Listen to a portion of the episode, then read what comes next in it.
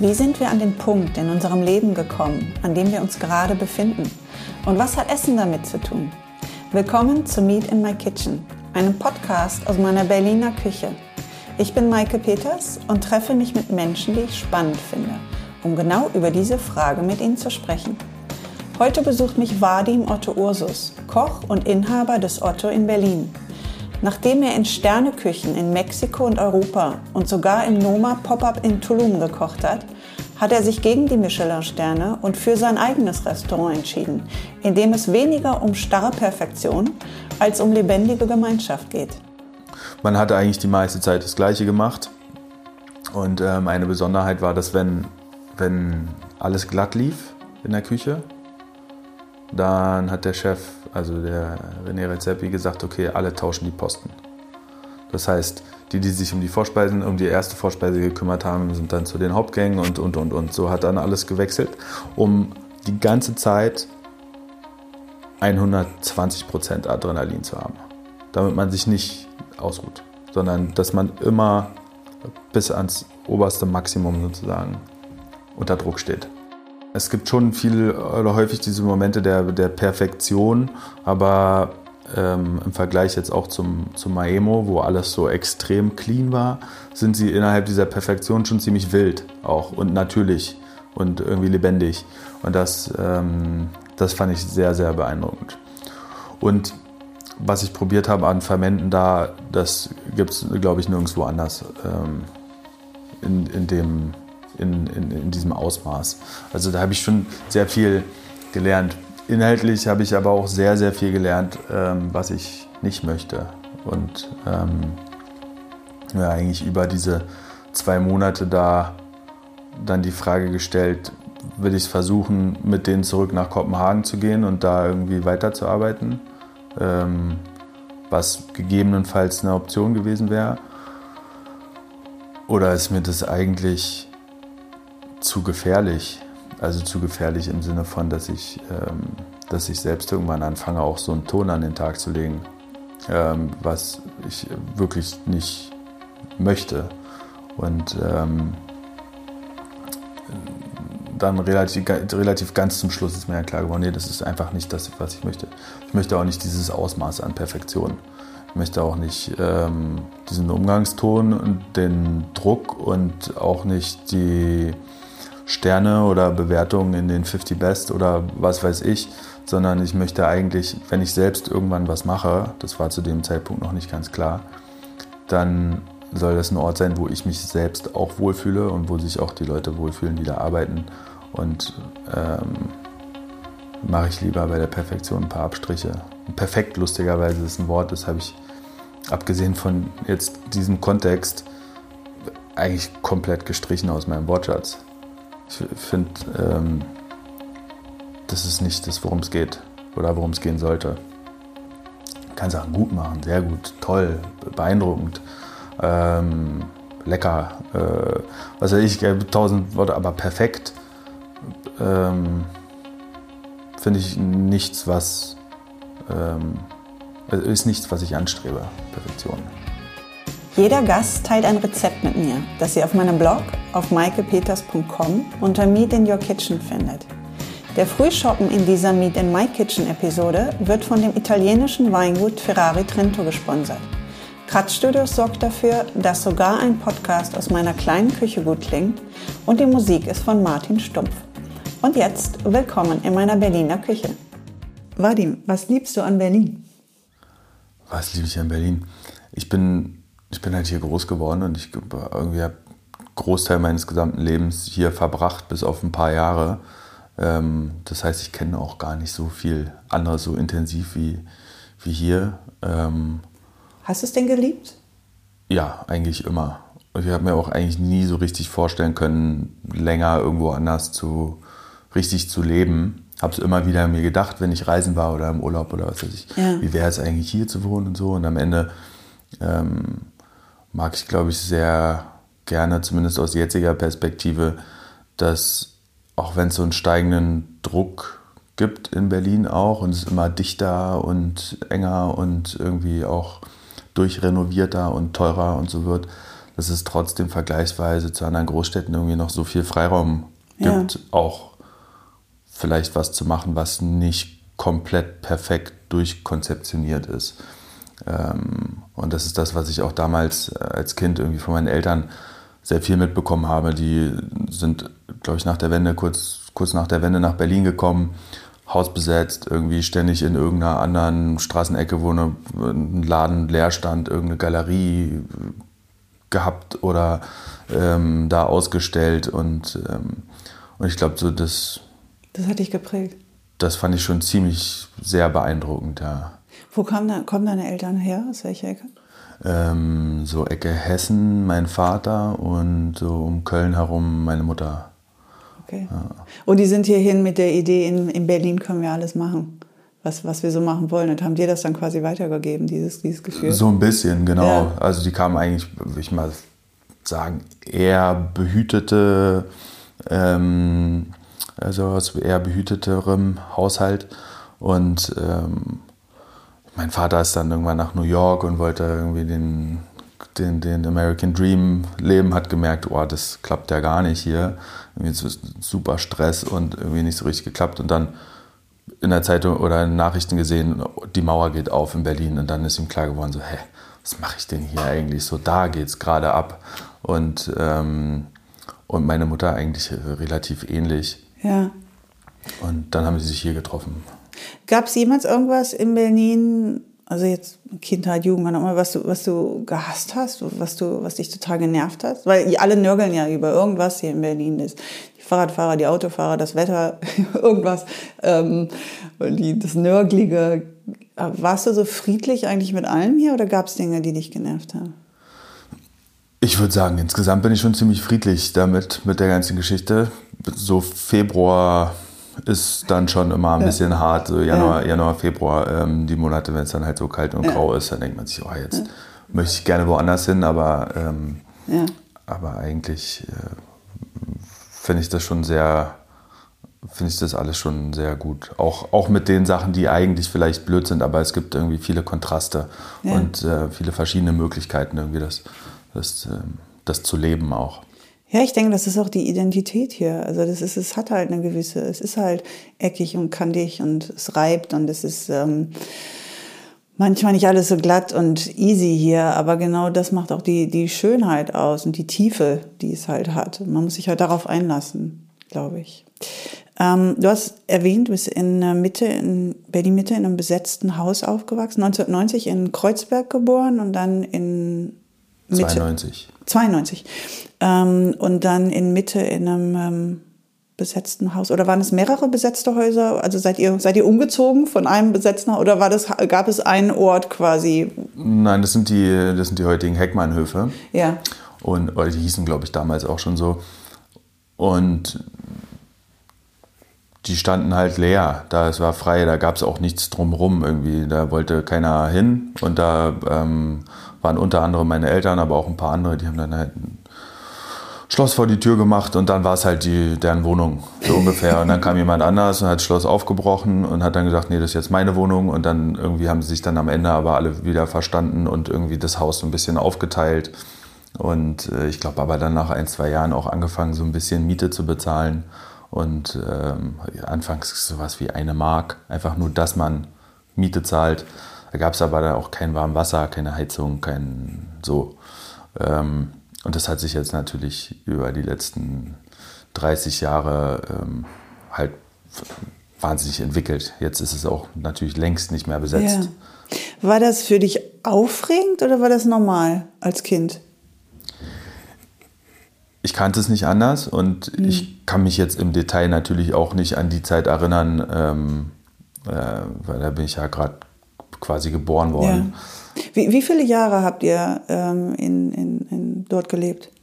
Meine Mutter wohnt immer noch da, in der gleichen Wohnung. Okay, sprich deine, deine, wow, sprich deine Kindheit, deine Jugend, das war alles in den Heckmannhöfen. Ja, genau.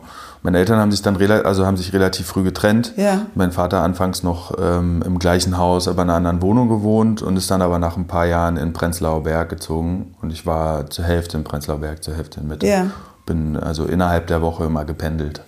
Aber allein die, die Situation und das Wissen, das ist jetzt ein besetztes Haus und ja, das, da ist ein Schloss, das habt ihr davor gemacht und das wird dann mal auf. Also das war jetzt nicht irgendwie ein, ein Umfeld, wo du gedacht hast, das ist leicht stressig. Ich hätte würde jetzt mal gerne im Reihenhaus irgendwo in einer idyllischen Vorstadt leben, sondern du fandest das eigentlich. Habe ich so, habe ich so nicht in Erinnerung oder ja. so nicht wahrgenommen. Ähm, deine Mutter ist Künstlerin und dein Vater Bildwissenschaftler, ist das, ist das richtig? Genau. Ja. Ähm, hat Kunst, ich meine, du hast erwähnt, dass, dass, dass überall an jeder Ecke gab es Galerien, gab es Ausstellungen. Also es war, ich bin 2005 hier hingekommen und ich erinnere mich da halt, es ist halt heute auch nicht mehr so, dass halt wirklich, wenn sobald irgendwo ein Ladenlokal oder irgendwas leer stand, gab es Künstler, die halt da irgendwas gemacht haben. Und das ist halt in den 90ern und so war es halt ja dann noch, noch extremer. Ähm, hat Kunst in, in deinem Alltag eine große Rolle gespielt? Waren viel Künstler immer um dich rum ging? Waren, wurde viel über Kunst gesprochen? War Kunst einfach so eine, so eine Konstante, die immer da war? Schon wahnsinnig präsent. Also ja. ähm, zum einen über meine Mutter, die eben selbst auch Kunst gemacht hat und äh, auch, glaube ich, bestimmt 30 Jahre circa Kunst studiert hat an der UDK ähm, mindestens 30 Jahre. Also die hat wirklich ewig studiert und also ziemlich alles, was man da irgendwie machen konnte, ähm, das ging da noch. Ja. Ähm, und mich auch überall mit hingeschleppt. Also ich war dann immer mit dabei bei allen irgendwie Vernissagen, Eröffnungen. Ähm, dann hat sie aber auch so Experimentalfilme zu Hause gedreht und ähm, habe ich dann teilweise auch mitgespielt und es war immer schon so extrem präsent. Und äh, die Zeit mit meinem Vater habe ich sehr viel damals ähm, Tacheles äh, verbracht. Ähm, da hatte ein guter Kumpel von meinem Vater, äh, auch ein Vater von meinem, einem meiner besten Freunde, eine Metallwerkstatt hinten und ähm, da, da, war halt, das war schon so ein bisschen andere Kunstszene, würde ich sagen, im Tacheles. Aber auch da war das einfach voll präsent und wir waren irgendwie als Kinder immer da total dabei. Auch immer mit den Erwachsenen zusammen dann? Ja, ja, ja. Also auch mit anderen Kindern, aber auch mit mhm. den Erwachsenen und ähm, haben uns dann da aber auch relativ frei teilweise bewegt. Waren halt mittendrin, das war halt das, was da war. War es auch, war es eigentlich, man stellt sich das so vor in einem besetzten Haus, das ist auch, ähm, klar, das ist, eine, das ist eine sehr kreative Szene, aber das ist halt auch eine sehr politische und eine sozialkritische Szene. Ähm, zumindest ist es von außen diese, dieses, dieses Klischee, diese, die Idee, dass alles hinterfragt wird, alles, das wird, wird kritisch, kritisch angegangen. Gab es viel Diskussion, war Politik ein Thema, war ähm, die Gesellschaft, wie die Gesellschaft ist, war all das Thema oder war das jetzt einfach, das, das ja, das Haus war besetzt, es ist jetzt halt so und äh, die Kunst war da, aber es ging jetzt nicht darum, dass es generell das ganze Konzept andauernd hinterfragt wurde. Also ich würde sagen, die Kunst hat sich natürlich schon auch viel mit politischen Themen auseinandergesetzt. Das habe ich als Kind natürlich eher weniger verstanden. Ähm, und ich glaube, der Hintergrund, dieses Haus da zu besetzen, war weniger jetzt ein politischer Hintergrund als eher der, das gab einfach die Möglichkeit, da irgendwie günstig oder umsonst quasi zu wohnen. Ähm, genau so, wie man halt ein leerstehendes Lokal entweder zu einer Bar, einem Club oder eine, einer Galerie hm. genutzt hat, weil es einfach den Freiraum gibt. Ne? Ja. Und ähm, äh, Hast, ja. du, hast du für dich auch mal überlegt, in die Kunst zu gehen? Als Jugendlicher oder so hast du, hatte ich das? Na, meine Mutter hätte sich das natürlich immer, die so stolz immer sehr, immer sehr gewünscht. Ähm, und ich habe das durchaus auch natürlich irgendwie mit überlegt, aber hatte dann spätestens als, als so ja, Jugendlicher oder so hatte ich dann auch den Drang, mich davon so ein bisschen zu distanzieren und davon eigentlich jetzt nicht so viel, also da, da, da nicht so große Lust, mich zu viel damit zu beschäftigen mhm. und ähm, ähm, und habe dann irgendwann, das war dann schon nach der Schule, ähm, habe ich dann eigentlich eher den Drang gehabt, irgendwas so ein bisschen so ganz Praktisches zu machen, was jetzt nichts im, auf den ersten Blick mit Kunst zu tun hat. Ähm, glaube ich, ist eigentlich auch so ein relativ natürlicher Gang, dass man sich einmal auch von den Eltern mhm. und von dem, was die machen, irgendwie distanzieren muss, um dann aber gegebenenfalls halt später auch wieder ähm, äh, zurückzukehren.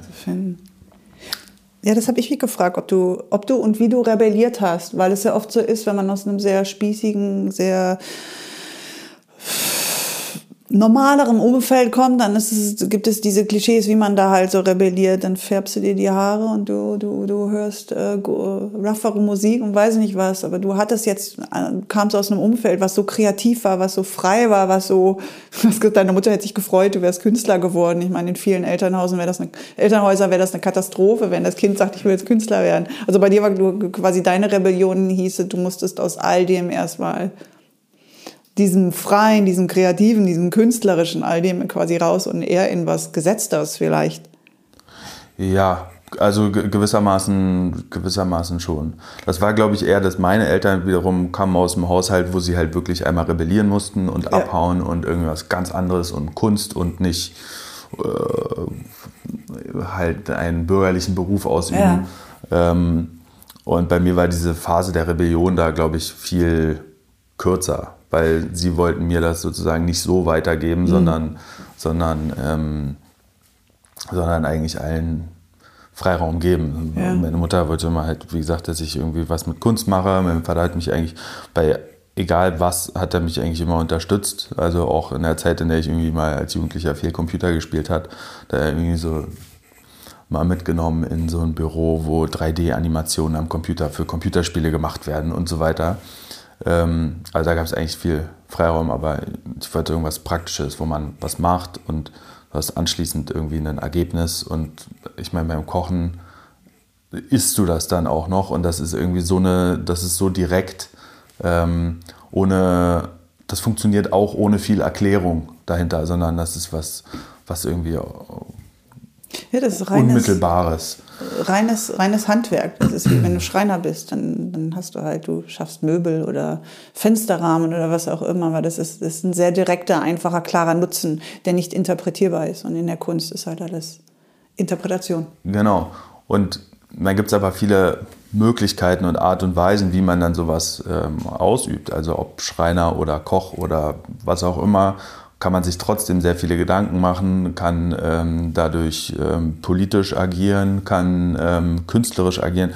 Man kann dann total viel machen, aber das äh, kam dann erst so mit der Zeit, dass ich, dass ich dann auch gemerkt habe, ach Mensch, irgendwie, und auch meine Mutter gemerkt hat, Mensch, so anders ist das halt eigentlich gar nicht. Es gibt ganz viele Parallelen. Und so kam es dann dazu, dass, ähm, dass anfangs hat sie mich eingeladen, irgendwie mit bei ihren Kunstprojekten halt auch zu kochen. Ähm, da ging es weniger um das Essen, was tatsächlich da auf dem Teller ist, sondern da ging es mehr darum, was das für eine Situation schafft. Und sie hat meistens irgendwie die Gäste darum ums, um den Tisch kuratiert zu verschiedenen Themen. Und ähm, waren wir, glaube ich, einmal für zwei Wochen im Centre Pompidou in Paris und hatten da die gesamte untere Fläche und irgendwie so eine Art, das ist ziemlich komplex, ich habe es auch gar nicht verstanden im Detail, was wir da gemacht haben, aber ähm, eine Art Fabrik aufgebaut und ähm, äh, wo sich einfach viele Leute irgendwie zu verschiedenen Themen unterhalten haben beim Essen. Ähm, und du hast dich um das Essen gekümmert dann? Genau, zum Teil. Und, und so haben wir dann gemerkt, hey Mensch, wir kommen irgendwie doch äh, voll gut zusammen auch. Habt ihr, weil das habe ich mich auch gefragt, habt ihr, habt ihr, seid ihr ein gutes Team? Ich würde sagen sehr, ja. Habt ihr Reibungspunkte auch oder ist das sehr harmonisch alles? Es gibt schon auch Reibungspunkte, aber ich würde insgesamt sagen, dass es extrem harmonisch ist und dass wir also schon als Kind ähm, sowohl mit meinem Vater als auch meiner Mutter war es immer so, dass wir über alles reden konnten. Mhm. Also wir haben sehr viel diskutiert, sehr, sehr viel diskutiert. Teilweise stundenlang diskutiert über Kleinigkeiten, aber es gab eigentlich nie die Ansage, das machst du jetzt so, weil ich das sage. Deine Meinung war vollwertig? Die war, genau, die war auch vollwertig und das ist eigentlich sehr schön. Seid ihr ähnlich, deine Mutter und du, von, von Energien her, von, von, von euren Wesen her oder seid ihr eher so ergänzend? Ähm, tatsächlich sind meine Eltern sehr unterschiedlich, wo mein Vater eher, ähm, eher würde ich sagen, ein bisschen ruhiger und vielleicht auch bescheidener ähm, ist und meine, meine Mutter sehr, ähm, sag ich mal, sehr extrovertiert und bunt, so in der Richtung. Ich würde sagen, ich bin irgendwo doch ziemlich genau dazwischen. ähm, ja. Und oder ich meine, ihr habt auch, da reden wir gleich über, äh, zusammen in Mexiko ähm, bei einem ihrer Kunstprojekte zusammengearbeitet. Ist es oder war es in der Vergangenheit oft deine Mutter, die quasi so die Idee für ein, für ein Konzept hatte und ähm, du hast dann deinen Platz darin gefunden oder hast, bist du auch manchmal auf die, sie zu und hast gesagt, hey, lass uns mal da das und das machen? Oder ist sie dann so der Initiator eigentlich meistens bei diesen Projekten? Bei den Kunstprojekten war sie eigentlich immer Initiatorin, nur in Mexiko. Ähm, das war eine Ausnahme, weil wir sozusagen gleichwertig beide als Künstlerin da eingeladen worden sind. Ähm, ich habe mich nicht als Künstler gesehen, aber so hieß es halt, so sind wir da eingeladen worden. Und dann haben wir das Konzept da schon auch sehr gemeinsam entwickelt. Wir hatten auch eine, eine, eine zweimonatige Recherchezeit in Mexiko zusammen und darüber hat sich dann dieses ganze Konzept. Ähm Geht ihr jemals auf den Senkel auch? Ja. Okay. Ja, ja, natürlich. das klingt alles so. so ich meine, zwei Wochen in Mexiko, äh, zwei Monate in Mexiko mit meiner Mutter für Recherchearbeit. Ich weiß nicht, ob ich, ich liebe meine Mutter, aber ähm, das ist ja, das ist schon alles sehr intensiv, weil es ja nicht nur die Zeit ist, die man zusammen verbringt, sondern halt dieser Austausch auch. Das ist ja enorm. Es ist toll, weil ihr euch so sehr kennt und diese ganze Vertrautheit da ist. Aber ich stelle mir das enorm intensiv vor. Auf jeden Fall ist es auch. Ähm, man muss dazu sagen, die, ich glaube, zwei Jahre davor war ich quasi nicht in Berlin und hab, da hatten wir sozusagen wenig miteinander okay. zu tun. Ihr musstet aufholen dann. Und dann, ähm, dann, dann ist das okay. Ja. Bevor wir über Mexiko und generell deine Reisen im Aus und deine Aus Auslandsaufenthalte reden, würde ich gern kurz über deine ähm, Ausbildung sprechen, beziehungsweise was dazu geführt hat. Nach dem Abitur hast du beschlossen, Koch zu werden? Nach dem Abitur habe ich erstmal überlegt, was will, was ich, will denn, ich was will ich denn studieren und, ähm, und ich bin auf keinen wirklich grünen Zweig gekommen. Ich habe aber total gerne schon auch während der ganzen Schulzeit immer gekocht, mit Freunden gekocht und da haben wir dann irgendwie Essen veranstaltet für 20 Freunde ähm, in der Küche von einem, von einem damaligen Schulkollegen. Ähm, und das war schon, das hat, das hat so einen Spaß gemacht. Ich habe es aber nie als Möglichkeit gesehen, das zu meinem Beruf zu machen. Aber dass es auf irgendeine Art und Weise vielleicht ein Studium gibt, was damit was zu tun hat oder so, das, äh, da habe ich mich ein bisschen informiert und ähm, ähm, bin dann auf äh, Gastrosophie gekommen ähm, also eigentlich eine Mischung aus Gastronomie und Philosophie. Studiengang gibt es in, äh, glaube ich, damals gab es den in Österreich und Italien. Ähm, da hatte ich aber keine Lust hinzugehen. Du wolltest Berlin nicht verlassen. Ich wollte, ich wollte eigentlich gerne hier bleiben. Es war auch eine Phase, wo, wo ähm, sowieso Partys dann wahnsinnig interessant waren. Und, und das auch zu dem Zeitpunkt, glaube ich, Hast du die Philosophie wenig, dann ja geknickt. es, glaube ich, wenig bessere Orte auf der Welt gab, um ähm, viel auf Partys zu gehen. Hast du ein wildes Partyleben? Als in Berlin. Ich glaube, so von 17 bis 25 oder so war schon sehr ausgeprägt. Ähm, war vielleicht auch ein bisschen meine Rebellion. Lieblingsclubs? Ähm, Lieblingsclubs. Ich habe eine ganze Zeit lang im, ähm, im Kater Holzig gearbeitet. Mhm. So nebenbei irgendwie Pizza gebacken, mal in der Bar geholfen. Dadurch bin ich da dann auch sehr häufig ähm, Gast gewesen. Ähm, wenn wir mal reingekommen sind, war es am schönsten eigentlich auch im Berghain. Ähm, und ansonsten. Echt? Selbst als Berliner haben sie dich nicht reingelassen manchmal. Ja, aber ich war auch echt jung. Und, und ich sah auch echt jung aus noch. Also, ist ja jetzt schon, ist ja jetzt noch nicht mal so, dass ich einen vernünftigen Bart wachsen kann. Ähm, okay. Ähm, ja, glaube ich, immer zu brav aus. Okay. Aber wenn du, wenn du durftest, dann warst du wild. Also dann hast, hast du schon ordentlich gepartiet dann. Das haben wir, haben wir, haben wir, sehr, haben wir sehr genossen, okay. glaube ich. Aber dann gab es auch so ganz viele wilde Renate und ähm, und die, die Villa gab es irgendwie ja. auch so ein, so ein, auf der Landsberger war das, glaube ich. Ja, es war auf der Landsberger. Die ähm, alte Brauerei Villa. Das war super. Ja, und dann gab es einmal im Jahr, das waren eigentlich die coolsten Partys auch. Da, ähm, wie hießen die noch gleich? Back to Basics, wo dann so richtiger 90er Techno lief mit irgendwie verkleideten Leuten und Leuchtstäben und äh, total, total lustig. Ja. Aber auf jeden Fall ähm, haben wir auf jeden Fall ganz, ganz gut. Da konnte Österreich nicht mithalten. Genossen. Nee, genau, konnte nicht mithalten. Und irgendwann meinte mein Vater, ey, da ist dieser Laden auf der Schönhauser Allee. Bewirb dich jetzt mal einfach für ein Praktikum. Du kannst hier nicht immer bis 16 Uhr schlafen. Und ähm, es ähm, war auch so dann die letzte Phase, glaube ich, wo ich noch zu Hause. Jetzt kriege ich aber. Oder habe ich da noch zu Hause gewohnt? Ich weiß es nicht. Mhm. Auf jeden Fall hat er gesagt, geh, mach da einfach mal ein Praktikum. Und dann bin ich dahin. Ähm, Neugrünskirche. Neugrünskirche war das, genau, auf der Schönhauser Allee bin ich dahin. Eines der ersten, war das eines der ersten Restaurants hier im Prenzlauer Berg, was so ein bisschen quasi die Anfänge von dem war, was ihr jetzt alles so macht, dass es viel um regionalere Produkte ging? Würde ich, würde ich behaupten, ja, auf jeden Fall. Ich glaube, da im Prenzlauer Berg, als die aufgemacht haben, das ist jetzt bestimmt auch 15 Jahre ja, her, ja. war äh, kulinarisch gesehen eher eine Wüste. Hm. Ähm, genau da bin ich hin, habe mich für ein Praktikum beworben und sehe irgendwie gleich zwei Freunde, die da aber schon irgendwie arbeiten, aushelfen oder eine Ausbildung machen. Und so, okay, das es ja gar nicht. Ähm, wusste ich nicht.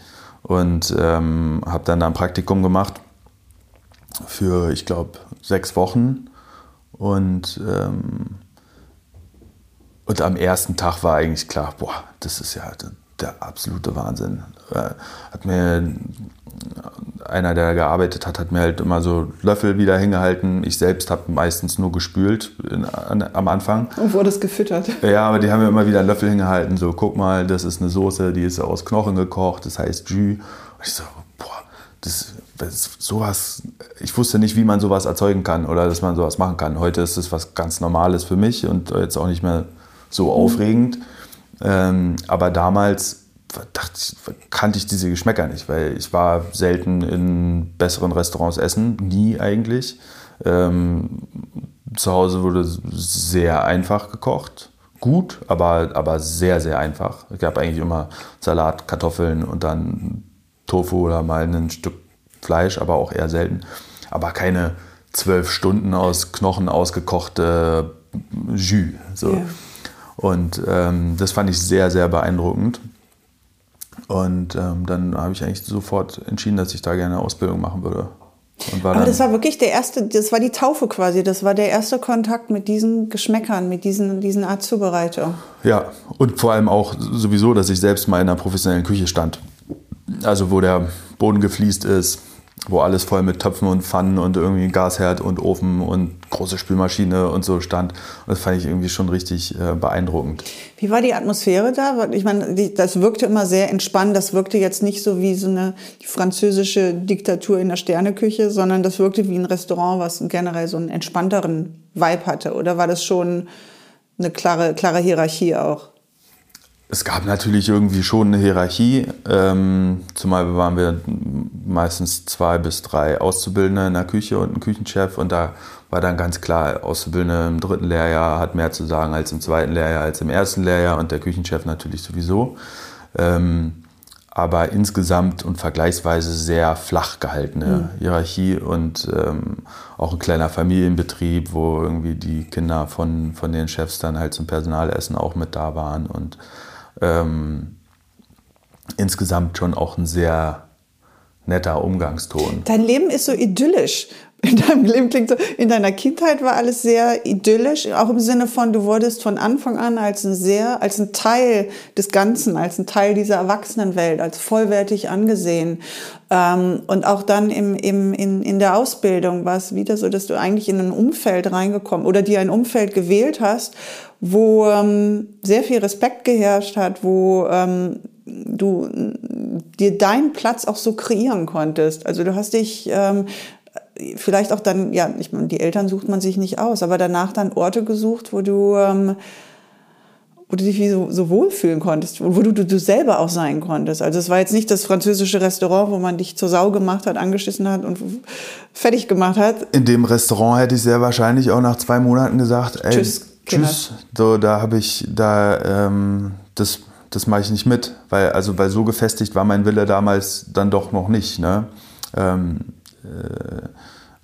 ich habe viele Bücher gelesen vor der Ausbildung und ähm, äh, über so Köche und äh, so, aber jetzt nicht so berühmte Köche, sondern eigentlich, äh, was war das? Ähm, Heat oder Hitze von, mhm. von, eigentlich einem Journalisten, der relativ spät dann in die Küche in New York geht, in so krasse Italiener und wo, wo er so über diese, über, über so dieses Adrenalin und, und aber auch, ähm, auch so schlimme Zustände spricht. Und dann dachte ich so, ja, das ist, das würde ich schon vielleicht verkraften, aber vielleicht auch nicht. Und ähm, bin dann dahin und dann war es halt nett.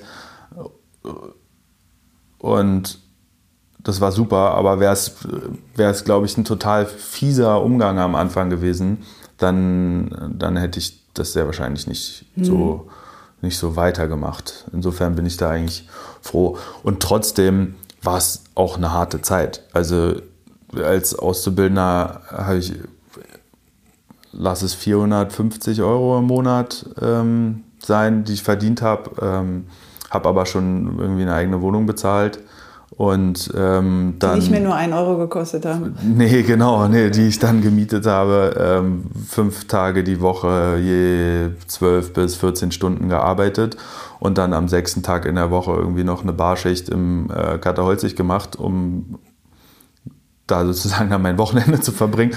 Und ähm, Genau, also es war jetzt nicht ja. nur Spielerei. Nee, mit, mit, mit idyllisch meinte ich auch nicht, ich meinte nicht, dass, dass es naiv und zu leicht war und die Probleme gefehlt haben. Es ist ähm, eher so, es ist schön zu sehen, in was, ja, dass da dieser enorm respektvolle und um, Umgang war in, und diese, dieses, dass alles so auf Augenhöhe war in deiner Kindheit und dass du es geschafft hast, dann bei diesem Übergang in die reale Welt da draußen, dass, dass sich das so fortgesetzt hat und dass du jetzt nicht irgendwie erst, dass du nicht zehn Jahre verloren hast, um quasi da wieder hinzukommen, sondern dass mhm. es mehr oder weniger sich so fortsetzen konntest, dass du äh, die Person sein konntest oder werden konntest, die du, die du jetzt heute, heute bist. Das ist sehr lustig, dass du das sagst, weil ich, ich muss das zu der Zeit irgendwann auch so gesehen haben, weil ich wollte dann unbedingt, also nach der Ausbildung, ich wollte unbedingt in irgendeine Sterneküche, wo die Töpfe fliegen, wo cholerische Küchenchefs sind, wo geschrien wird, wo mit Pinzetten angerichtet wird. Ich, ich wollte das unbedingt sehen und, und erfahren, weil eben so lange alles so nett war und ich wollte wissen, wie ist es denn jetzt wirklich, das, was man hört und ähm, ähm, wo hast du es erlebt? Das war dann tatsächlich nicht bei der nächsten Station, sondern erst bei der übernächsten Station. Ähm, ähm, in, in Oslo für ein Praktikum. Das hat den Namen, den ich Memö, Mamo, Maemo. Maemo. Maemo, genau.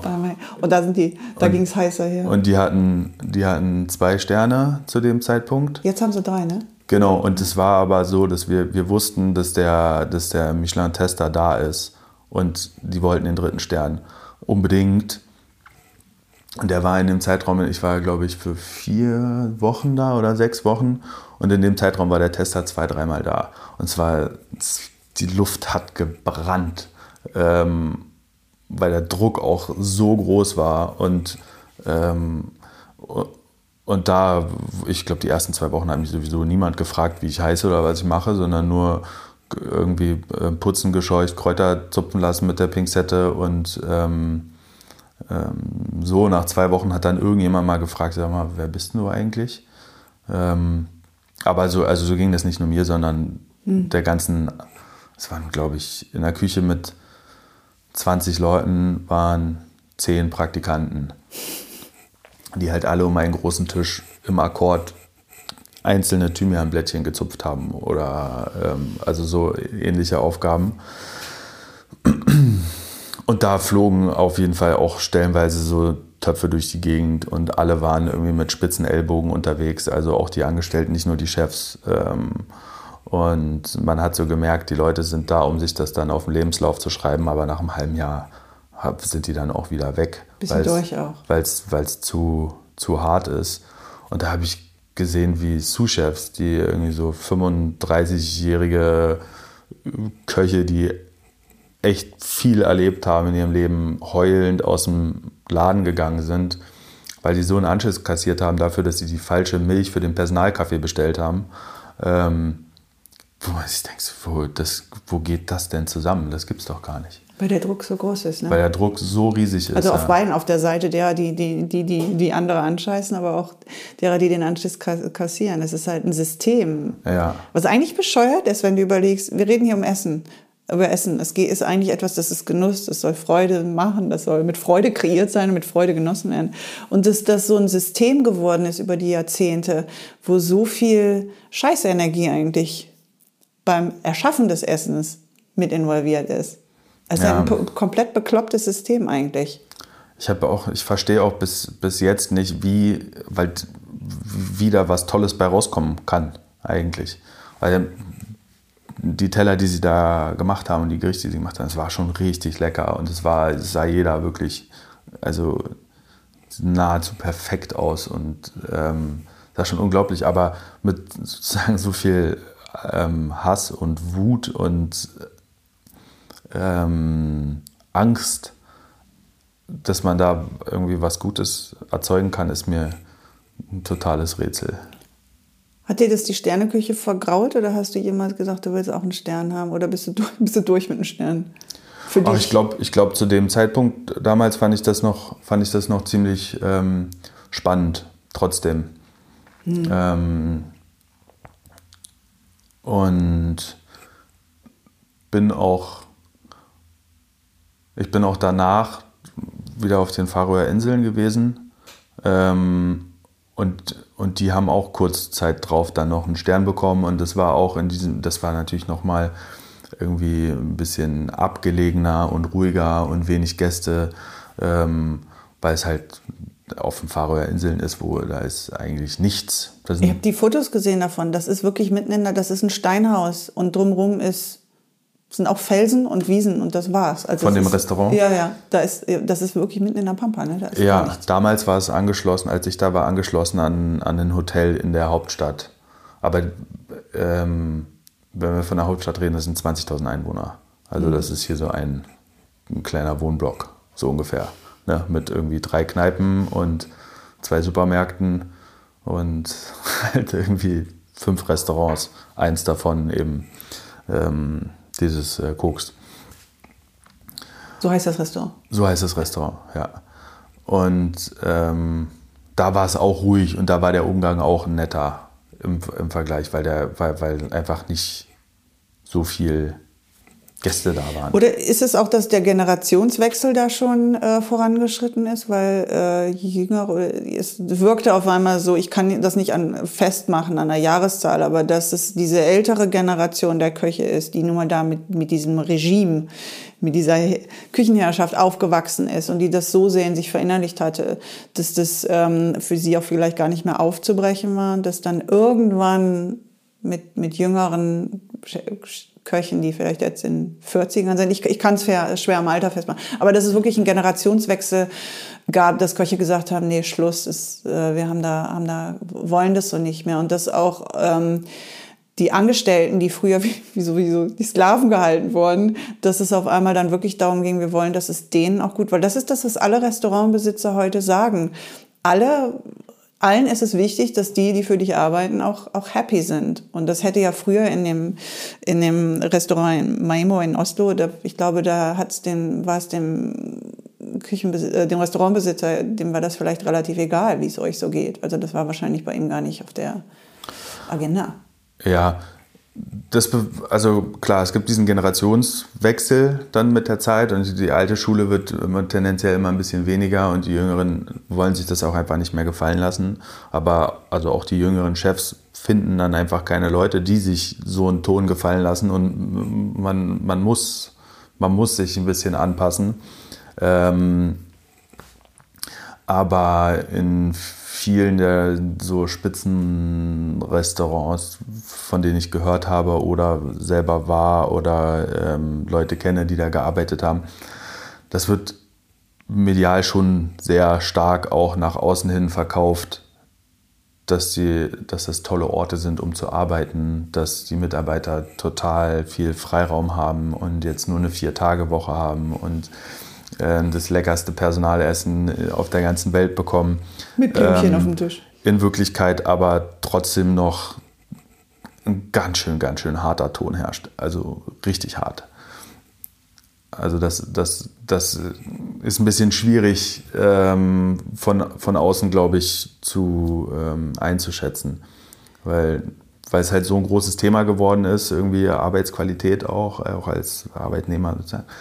Ähm, dass das auch gut sieht, wenn man einen Instagram-Post macht, wie das ganze Team voll glücklich ist und ähm, ähm, auch wenn in Wirklichkeit das vielleicht nicht immer der Fall ist. Ne? Weil der Druck vielleicht, ich meine, der Druck ist ja teilweise, selbst wenn du jetzt nicht den Stern hinterher rennst, ist es ja schon ein Druck da. Und wenn Uhrzeit X ist, wo dann Leute kommen, Gäste kommen, dann ist halt automatisch, steigt der Adrenalinpegel vielleicht. Also ich glaube schon, dass es unterschiedliche Formen dann gibt, wie man mit seinem Stress umgeht und wie man mit anderen Menschen umgeht. Aber ja, ich meine, der Druck an sich ist schon noch da. Es ist nun mal ein Job, der enorm viel Druck, Druck auch habt. Ihr habt eine gewisse Zeitspanne, eine recht kurze Zeitspanne jeden Abend, wo ihr funktionieren müsst, wo ihr ja. delivern müsst. Ja, ja, absolut. Ich glaube, ich glaub, die insgesamte Bewegung, es geht schon in die richtige Richtung. Mhm. Aber ähm, es ist noch lange nicht so weit, wie es manchmal nach außen hin scheint, glaube ich. Du warst, wir gehen nochmal kurz zurück nach Mexiko. Dort hast du das Kunstprojekt mit deiner Mutter gemacht, ähm, wo ihr auf dem Marktplatz gekocht habt, in einem Food, also du hast gekocht ja. im Foodtruck. Genau. Und das war etwas, was deine Mutter kuratiert hat und wo sie unterschiedliche Leute zu eingeladen hat. Genau. Ähm. Dazu, dazu erzähle ich gerne ein bisschen mehr. Ja, ähm, genau, also es war, äh, war ein Projekt ähm, es ging um kulturellen Austausch, ähm, war eine Einladung, bei der wir eigentlich so ziemlich machen konnten, was wir wollten vom Goethe-Institut. Und ähm, und haben uns dann entschieden, diesen kulturellen Austausch eben über, über, das, über das Essen ähm, herzustellen. Und ähm, in der Vorrecherche dafür ähm, habe ich Praktika gemacht auf, auf allen möglichen Marktständen ähm, an einem sehr zentralen Markt in, in Mexico City, ähm, um, um eigentlich die Leute da kennenzulernen, um, um ein bisschen zu ähm, ja, verstehen, wie die arbeiten, auch wenn ich also nicht wörtlich, weil ich habe echt kein Spanisch gesprochen. Es war mit Hand und Fuß. Ähm, aber um da irgendwie so ein bisschen versuchen, die, die, diese Strukturen zu verstehen. Und, ähm, und, und währenddessen haben äh, zwei Mitarbeiter vom Goethe-Institut für uns einen, so einen Foodtruck zusammengeschweißt, tatsächlich. Mit einer kleinen Küche drin, mit einem Tisch, den man ausklappen konnte, ähm, an dem dann, ich glaube, acht Leute Platz hatten ähm, ähm, um dann da bekocht zu werden, aber nicht einfach nur bekocht zu werden, sondern ähm, mit den Dingen, die vom Marktplatz kamen und den, von den Ständen, die ich da kennengelernt hatte, äh, die haben Sachen mitgebracht, äh, die ich dann gekocht habe für die und aber auch ähm, eingeladene Gäste, wie dann den, ich weiß gar nicht, wie dann irgendwie Kulturminister von Mexiko-Stadt und aber ähm, gemischt mit ein paar Künstlern, gemischt mit eben den Leuten vom Markt. Ähm, und es haben nicht nur die Leute vom Markt was mitgebracht, sondern auch die anderen haben irgendwie eine für sie wichtige Zutat ähm, aus Mexiko mitgebracht, die ich dann wiederum für den nächsten Tag ähm, verkocht habe. Hast du auf deine und, Art gekocht oder hast du schon, hast du schon Rezepte auch verwendet, die vor Ort verwendet wurden? Ähm, ich habe überhaupt gar keine Rezepte verwendet. Du hast einfach Freestyle. Ich habe einfach ziemlich Freestyle gekocht und mit Techniken, die ich eben so von hier kenne, aus, also aus meiner Zeit in Berlin, aber auch natürlich waren dann da auch irgendwie skandinavische Einflüsse mit drin und dann aber auch das, was ich in Mexiko auf der Straße jeden Tag gesehen habe, dachte, oh, das ist aber cool, wie die das machen und das dann auch irgendwie mit einfließen lassen und ähm, also gab es eigentlich jeden Tag halt auch was komplett anderes irgendwie, aber so vier, fünf, ähm, vier, fünf Gänge und ähm, äh, ja, sehr wild, free, free, Freestyle. Und die Leute sind halt wirklich ins Gespräch gekommen ja. ähm, an dem Tisch und, ähm, und haben sich ausgetauscht, was total schwierig ist, äh, gerade in Mexiko überhaupt herzustellen, diesen, diesen Moment, wo, ähm, gewöhnliche Marktarbeiter sprechen mit Leuten, die in einem Büro arbeiten, überhaupt schon mal. Und ähm, das, war, das war sehr, sehr schön zu sehen und gleichzeitig ähm, war es aber auch der lockerste Kontext irgendwie. Ähm, das war ein, oh, wie heißt denn, hieß denn das Projekt? Das war ein, wie so eine Art Festival, glaube ich, wo ja. ganz viele Kunstveranstaltungen waren zur gleichen Zeit. Ähm, aber ein total lockerer Kontext für so eine Kunstveranstaltung. Weil die Leute haben gegessen und zusammen getrunken und es war eigentlich halt super schön. Und es ging, ging um dieses, man bringt Menschen unter, von Unterschied, mit unterschiedlichsten Backgrounds zusammen. Und das Essen ist quasi wie, man lockt sie damit an. Oder es ist, ein Teil dieser Inszenierung. Ja. Aber eigentlich geht es, geht es dann doch um Aber schafft auch irgendwie eine Verbindung. Ja.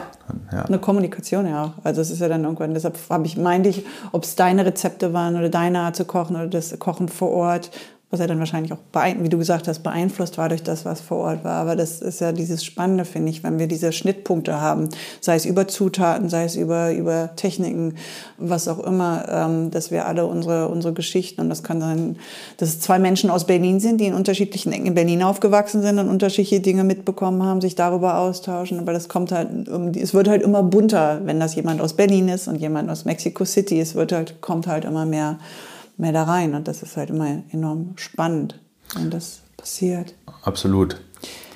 Ähm, und danach hast das, du bist dann zum berühmten Noma Pop-Up in Tulum. Das war danach, ist das richtig? Ja, genau, nicht direkt danach. Also diese zwei, drei Monate von dem Kunstprojekt waren dann vorbei und ich dachte, hm, mein Visum hier geht aber sechs Monate, vielleicht bleibe ich einfach noch. Und, ähm, und habe mich dann erstmal für ein Praktikum noch beworben in Mexico City im Quintonil das ist, ähm, war ich glaube auch eine so der zwei Top-Adressen. Ähm, Mexiko war auch irgendwie so in der 50 Best und sowas. Äh, danach habe ich das auch ausgewählt. Ja. Und ähm, da habe ich einen Monat lang oder sechs Wochen lang ähm, noch ein Praktikum gemacht. Äh, das war auch ziemlich ähm, hart, aber irgendwie auch sehr spannend, weil es ist halt schon eine, eine richtig professionelle Küche, ähm, auch aufgebaut, wie man eher eine europäische Küche sehen würde, aber halt richtig mexikanische Küche. Ja. Ähm, äh, von, den, von den Zutaten und äh, inhaltlich. Und ähm, hatte ich das, du bist so sehr im Berliner verwurzelt und im Deutschen verwurzelt, von Zutaten her, von, von Technik und so teilweise auch her. Ähm, hat dich das interessiert, fasziniert, diese, die mexikanischen, die Zutaten vor Ort, die, die Techniken vor Ort? Ähm, oder hast also dich nach, hat die Berlin gefehlt, die, die Geschmäcker von, von Berlins gefehlt? Überhaupt gar nicht. Also mich, ich fand es wahnsinnig interessant, die ganzen neuen Produkte zu sehen, äh, verschiedene Herangehensweisen, Techniken. Ähm, äh, das war das mit das Allerspannendste irgendwie mhm. auch für mich. Mhm. Das fand ich unheimlich äh, beeindruckend.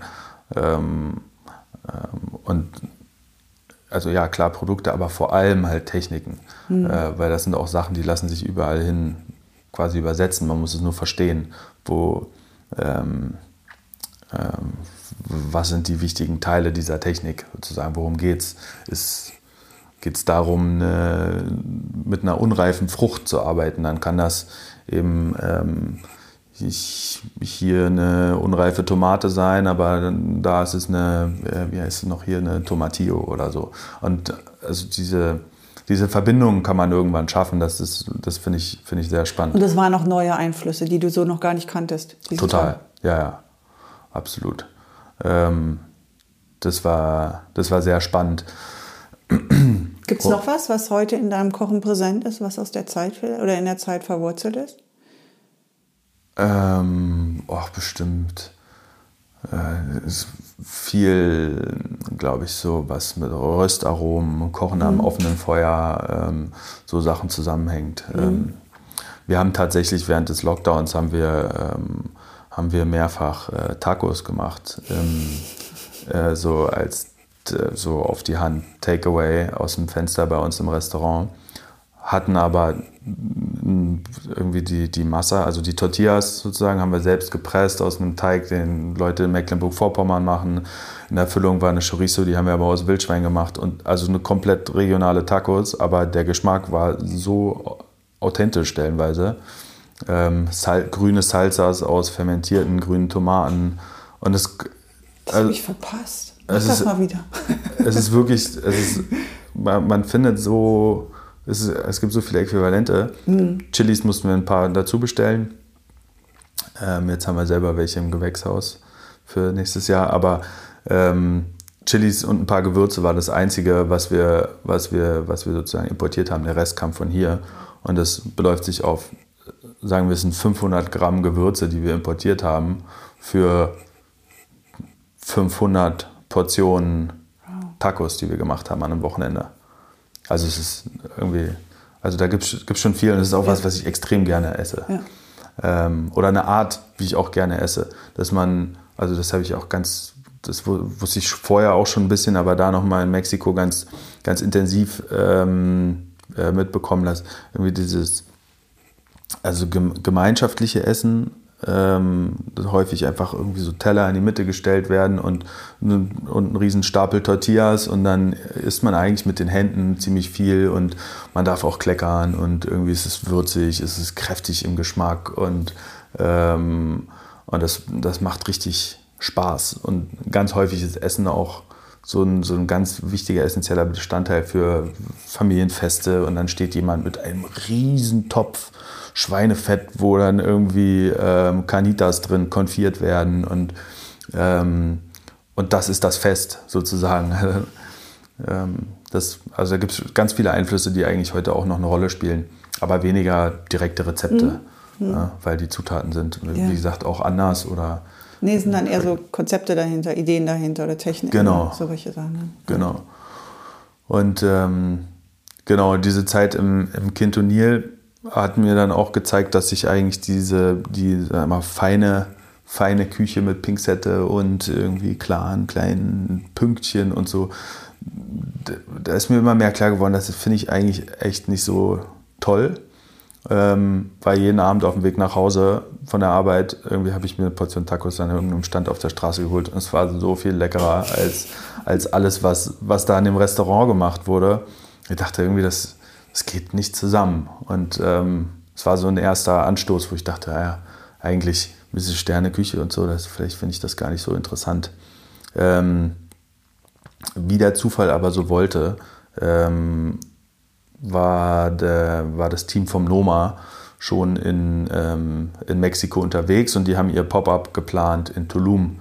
Ähm, und im Rahmen dessen äh, gab es glaube ich, zum fünfjährigen Geburtstag des Restaurants Quintonil, in dem ich gearbeitet habe, ähm, ein Four-Hands-Dinner mit dem Chef von Quintonil und René Redzepi vom Noma. Und dann kam halt so die, äh, eine kleine Crew vom Noma an, ähm, die dann dafür einen Abend mitgekocht haben. Und der Sous-Chef damals, Thomas Frebel, ähm, äh, war eben Deutscher. Und der hatte da so ein bisschen das Sagen.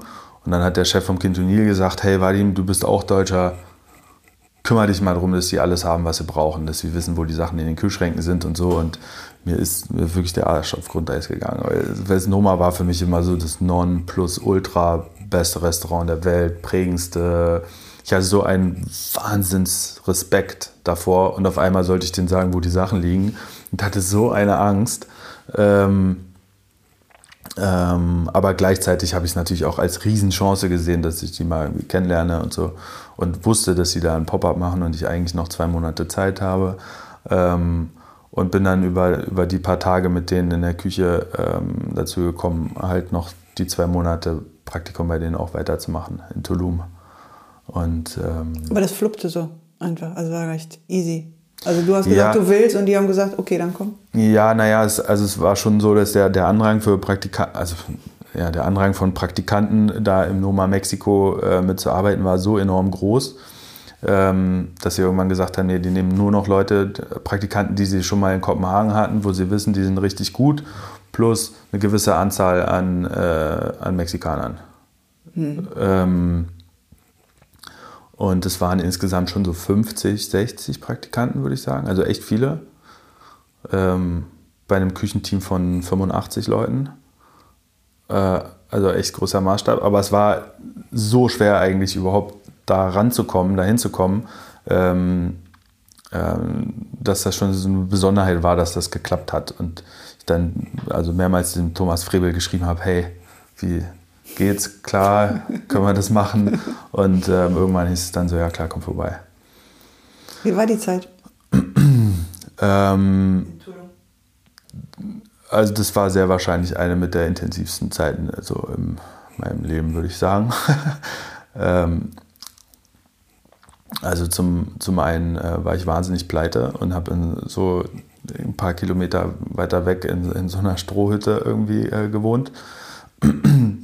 Und, ähm, und es war halt das Restaurant, wo ich am meisten zu aufgeschaut habe immer. Weil ich dachte, das, mhm. ist, das, ist, das ist das Beste, was es gibt auf der Welt. Und ähm, ähm, auch ganz viel spannende Fermentationssachen, die ich irgendwie alle so mal gelesen hatte oder so, aber selber jetzt noch gar nicht so viel damit anfangen konnte. Ähm, und dann einfach die Größe. Ähm, das waren insgesamt ein Personal, ich glaube 120, 130 Leute, die nur da gearbeitet haben, in einer speziell für dieses Pop-up errichteten, halboffenen äh, Küche. Ähm, für am Abend, ich glaube, 120 Gäste auch in etwa in zwei Seatings.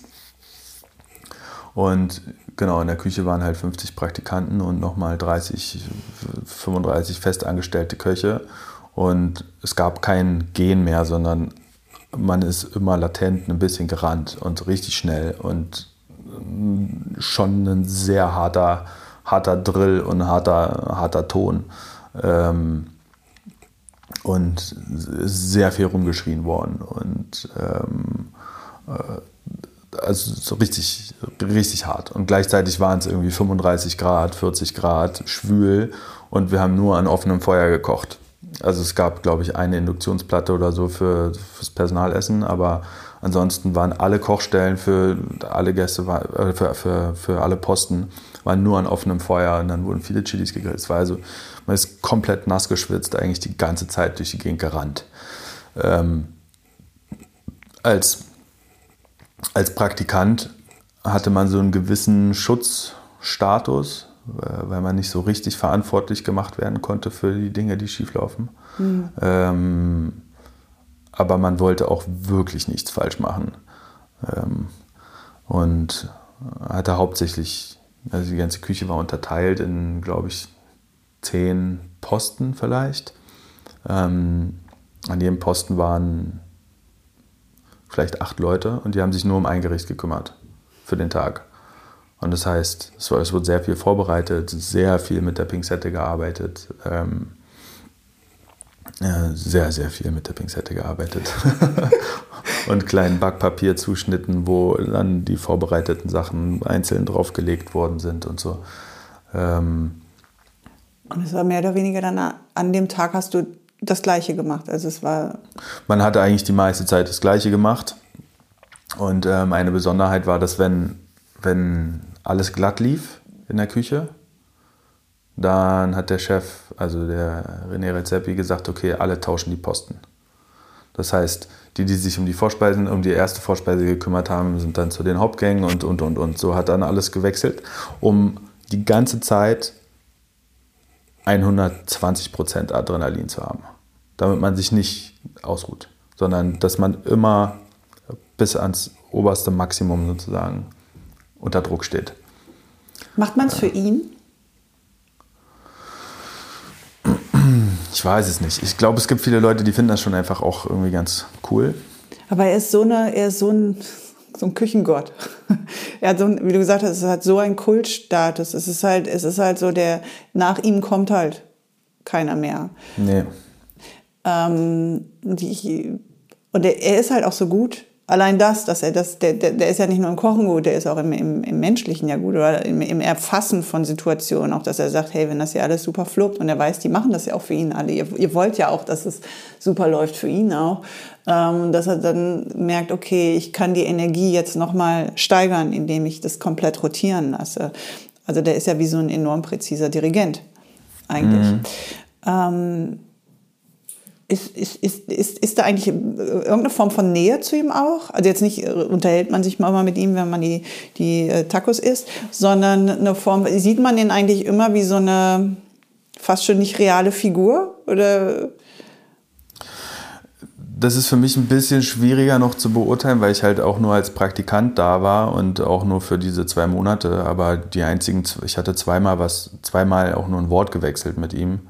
Ähm, und das war ja einmal, weil ich mich im falschen Moment gemeldet habe und er dachte, ich hätte einen Fehler gemacht und hat mich vor der ganzen, vor allen 85 Leuten ähm, fünf Minuten lang sowas von zusammengestaucht, dass ich dachte, der ähm, verprügelt mich gleich wirklich. Und ähm, ähm, genau, das ja. Also es war, war sehr wenig Kontakt so zu ihm, aber ähm, ich glaube, der steht da schon irgendwie so ganz oben und hält das gewissermaßen ja, auch, dann, auch dann so zusammen. Aber das, was schon auch der Fall ist, also die Leute machen es fürs Noma, nicht für René, so ungefähr, glaube ich. Und Noma sind alle Köche zusammen dann? Genau, Noma ist halt das, das Restaurant, das sind irgendwie ja, alle aber zusammen. Es ist, es ist dann für, für dich als Koch ist es dann mehr so diese, diese, fast schon diese Institution und all diese Köche, die da einen Teil zu beitragen. Ja. Was äh, René ja auch sagt. Er sagt ja jetzt immer klar, es ist er, aber es ist auch, es sind all diese Köche, die da ja, so das ist echt Baustein ein zu. riesengroßes, äh, das ist ein wirklich unvorstellbar großes, äh, große Operation die wir haben. Also es, es, lässt sich gar nicht mehr auf eine Person reduzieren. Irgendwie. Und gleichzeitig, glaube ich, machen die Leute das aber auch sehr viel für sich, natürlich. Ähm, weil wenn die ein, zwei Jahre da arbeiten, dann stehen ihnen alle Türen offen. Und dann machen sie ein Restaurant selber auf irgendwann, sagen, die waren zwei Jahre im Nummer und dann ist sozusagen stürzt sich die Presse drauf, dann ist der Laden voll. Ist es das oder ist es auch, dass man wirklich dort mehr lernt als an anderen Orten vielleicht? Spielt irgendwie alles, spielt mhm. irgendwie alles zusammen. Hast du dort mehr, gibt es Dinge, die du dort gelernt hast, die du woanders so hättest nicht lernen können? Übers, vom, jetzt mal nicht von der Organisation, Strukturen und so weiter, sondern rein vom, vom Kochen her. Bestimmt. Also die gehen schon, die gehen schon sehr, sehr weit. Mhm. Und ähm, was ich, was ich da spannend, es gibt schon viel oder häufig diese Momente der, der Perfektion, aber ähm, im Vergleich jetzt auch zum, zum Maemo, wo alles so extrem clean war, sind sie innerhalb dieser Perfektion schon ziemlich wild auch mhm. und natürlich und irgendwie lebendig. Und das, ähm, das fand ich sehr, sehr beeindruckend. Und was ich probiert habe an Fermenten da, das gibt es, glaube ich, nirgendwo anders ähm, in, in, dem, in, in, in diesem Ausmaß. Also da habe ich schon sehr viel gelernt. Inhaltlich habe ich aber auch sehr, sehr viel gelernt, ähm, was ich nicht möchte. Und ähm, ja, eigentlich über diese zwei Monate da dann die Frage gestellt, will ich es versuchen, mit denen zurück nach Kopenhagen zu gehen und da irgendwie weiterzuarbeiten, ähm, was gegebenenfalls eine Option gewesen wäre. Oder ist mir das eigentlich zu gefährlich? Also zu gefährlich im Sinne von, dass ich, ähm, dass ich selbst irgendwann anfange, auch so einen Ton an den Tag zu legen, ähm, was ich wirklich nicht möchte. Und ähm, dann relativ, relativ ganz zum Schluss ist mir ja klar geworden, nee, das ist einfach nicht das, was ich möchte. Ich möchte auch nicht dieses Ausmaß an Perfektion. Ich möchte auch nicht ähm, diesen Umgangston und den Druck und auch nicht die Sterne oder Bewertungen in den 50 Best oder was weiß ich, sondern ich möchte eigentlich, wenn ich selbst irgendwann was mache, das war zu dem Zeitpunkt noch nicht ganz klar, dann soll das ein Ort sein, wo ich mich selbst auch wohlfühle und wo sich auch die Leute wohlfühlen, die da arbeiten. Und ähm, mache ich lieber bei der Perfektion ein paar Abstriche. Perfekt, lustigerweise, ist ein Wort, das habe ich, abgesehen von jetzt diesem Kontext, eigentlich komplett gestrichen aus meinem Wortschatz. Ich finde, ähm, das ist nicht das, worum es geht oder worum es gehen sollte. Man kann Sachen gut machen, sehr gut, toll, beeindruckend, ähm, lecker, äh, was weiß ich, tausend Worte, aber perfekt ähm, finde ich nichts, was ähm, ist nichts, was ich anstrebe, Perfektion. Es ist vielleicht auch einfach ein Konzept. Und das, ähm, das, was uns im Endeffekt bewegt, sind halt, ist halt, wenn Dinge, Orte, Essen eine Seele hat. Und eine Seele hat halt wie in Freundschaften, im Zwischenmenschlichen auch, das hat halt nichts mit Perfektion zu tun. Wir lieben oft die Menschen am meisten, die am wenigsten perfekt sind. Ähm, es ist einfach diese, diese Seele, die uns, uns berührt. Und das ist dieses Emotionale, dieses berührt werden von etwas. Ähm, und das ist halt komplett detached, losgelöst von, von Perfektion. Das hat nichts damit zu tun. Ähm, aber früher hat Erfolg und Ehrgeiz hat sich halt sehr stark darüber definiert. Und sich ja. davon erstmal zu lösen. Und ja, vielleicht passiert das gerade, eine neue Definition von Erfolg. Ähm, kann auch sein, dass ich happy bin in meinem Leben, vielleicht ein Drittel von dem Umsatz mache, den ich mit mehr Härte erreichen würde, aber dass ich ein Leben lebe, was ähm, ich am Ende sagen kann, das ist ein gutes Leben. Und auch das, was ich hier für andere Menschen gemacht habe, das ist, das ist gut. Ähm, das ist so eine, so eine Suche vielleicht gerade. Diese Suche, glaube ich, gab es immer schon. Ich glaube, es wird medial gerade mehr, mehr darüber gesprochen. Dass wir alle suchen, wo wollen, wo wollen wir hin, wo wollen wir, ähm, wie wollen wir uns verwirklichen, wie wollen wir uns ausleben, äh, welche Ziele stecken, stecken wir uns. Und ähm, ja, es ist, ist so verführerisch. Gerade bei Männern, gerade für Männer denke ich auch, weil Männer halt noch mehr, glaube ich, darauf getrimmt sind, so einen gewissen, der Ehrgeiz wird für, für Männer sehr geschürt und auch dieses, deshalb arbeiten ja, glaube ich, auch mehr Männer in einem, in einem Noma und in anderen Sternhäusern. Ja, das weil stimmt. Dieses, diese, weil Frauen vielleicht von sich aus schon merken, das ist vielleicht gar nicht mal so gesund, ich ziehe mich da raus. Im Noma war ich tatsächlich überrascht. Es haben sehr viele Frauen auch gearbeitet und gekocht. Der hat aber, glaube ich, an den Tago-Stationen hat er irgendwann gemerkt, dass die ganzen Köche die Tagos nicht so gut hinbekommen. Dann hat er sich aus irgendwelchen Dörfern dann doch die Frauen geholt, die irgendwie diese jahrhundertealte Tradition des Taco-Backens dann doch besser drauf hatten. da, saßen, da saßen jeden Tag zwei alte Ladies, die die ganze Zeit Tortillas gemacht haben. Ja. Ja. Ähm, hat hat aber die Art, wie sie gekocht haben, das, das Fermentieren, die Verarbeitung und so weiter erwähnt, ähm, hat das schon mit einem Grundstein fürs Otto, für dein Restaurant gelegt, was du dann hier aufgemacht hast vor ein paar Jahren? Extrem. Also ja, ja, auf jeden Fall. Also, ist es quasi, du hast Doma ins Berlinerische übersetzt? Boah, so weit, so weit würde ich auf gar keinen Fall gehen, aber ähm, das so die, die, die Herangehensweisen, was, was das Kochen betrifft oder was vor allem also die Fermentationsgeschichten betrifft, ähm, sind schon wahnsinnig äh, inspirierend gewesen auch für mich. Und ähm, bin so oder so eigentlich mit den, mit den Eindrücken, die ich an den verschiedenen Orten ähm, gesammelt habe, ob Mexiko oder Portugal oder ähm, irgendwie Skandinavien, ähm, bin ich dann eigentlich hier in Berlin gewesen und war so, ah, okay, cool, was habe ich denn hier eigentlich? Wie lässt sich das auf, auf, auf diese Umgebung hier übersetzen?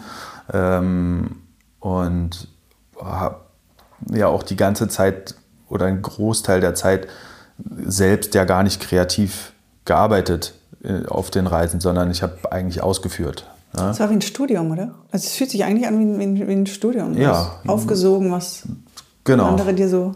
So ein bisschen, ja. Aber, aber so eigene kreative Arbeit ist dann eben nicht gefragt. Also im Noma hat mich niemand gefragt, wie ich das jetzt vielleicht mal äh, kochen würde oder so. Sondern da ging es darum, die Aufgaben richtig schnell und richtig gut zu, ähm, zu erledigen. Aber deswegen habe ich richtig so gesprudelt vor eigentlich Inspiration, weil ich habe es ja die ganze Zeit nicht ausprobieren können, was mir durch den Kopf ging. Und ähm, und das dann angefangen, hier einfach so in, in sehr kleinen Rahmen einfach so Sachen auszuprobieren und irgendwie so rum zu experimentieren. Und ähm, äh, zu dem Zeitpunkt hatte, hatte meine Mutter dann äh, draußen auf dem, auf dem Land so ein Bungalow äh, bekommen. Und äh, ähm, von da aus bin ich dann irgendwie viel so auch wild sammeln gewesen und habe irgendwelche wilden Kräuter oder ähm, eben unreife Zwetschgen ähm, angefangen zu fermentieren und ähm, viele Sachen so auszuprobieren. Und es wurde immer mehr.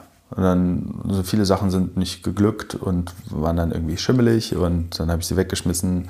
Ähm, aber ein paar Sachen sind auch ganz, ganz gut geworden, wie irgendwie gesalzene unreife Stachelbeeren, die dann auf einmal schmecken eigentlich wie so eine Kaper oder so. Ähm, und die, die, guten Sachen haben sich immer weiter angesammelt und wir hatten so einen kleinen Keller in der Erde. Und es ist immer mehr geworden. Und irgendwann war es ist das der Bunker? Ja, genau. Der Bunker B34. Ja, ja, ja, genau. Im Biosphärenreservat Schorfheide. Ja, korrekt. Er hat sich immer mehr angesammelt.